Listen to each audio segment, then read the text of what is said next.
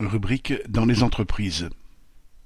Roissy Aéroport contre la répression antisyndicale.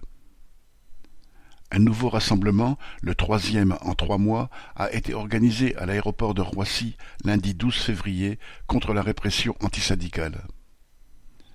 Entre deux cents et quatre cents salariés de la zone se sont rassemblés à chaque fois, en présence ce jour-là de Sophie Binet, secrétaire de la CGT, pour protester contre le licenciement d'un militant d'Aéropiste, filiale de Transdev, Nicolas Pereira, détaché en tant que secrétaire de l'Union locale CGT de Roissy.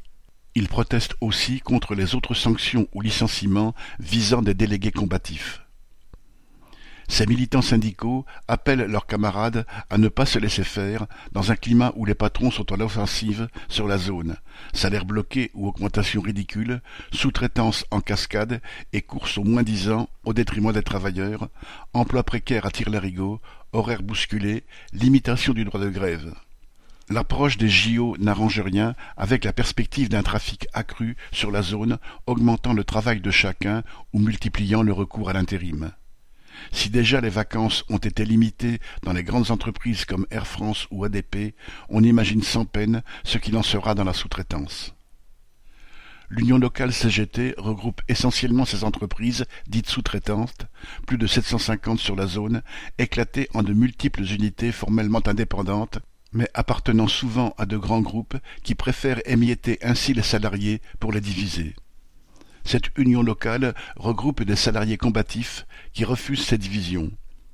Avant les fêtes, elle a notamment aidé les sans-papiers à s'organiser et, par leur grève, ils ont obtenu une promesse de régularisation. En retour, certains étaient au dernier rassemblement. C'est tout cela que les patrons n'aiment pas et voudraient voir disparaître.